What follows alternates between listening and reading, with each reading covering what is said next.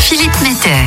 Pour cette nouvelle chronique Innovation, j'avais envie de reprendre une habitude que j'avais un peu délaissée il y a quelques semaines. Savez-vous que vendredi prochain, c'est la journée du bon sens? Le bon sens, c'est une notion incroyablement subjective, parce que le bon sens des uns n'est pas forcément le bon sens des autres. C'est une notion que nous avions déjà un petit peu évoquée dans de précédentes chroniques, car les gazières et les gaziers de GRDF, qui déposent des dossiers dans la plateforme Kios, en font régulièrement preuve. Et ce bon sens, Pierre, Eric, Raphaël, de la direction technique et industrielle de GRDF, l'ont évidemment mis en œuvre avec leur innovation. Une innovation pour laquelle ils ont rencontré une start-up, l'entreprise Cislor, au cours d'un hackathon sur la sécurité organisé par GRDF. La solution Cislor qu'ils ont souhaité expérimenter permet de visualiser des réseaux enterrés directement sur son téléphone grâce à la réalité augmentée. Notre trio de gaziers a tout de suite eu le bon sens d'imaginer les détails des tests qu'ils pourraient mettre en œuvre. Avec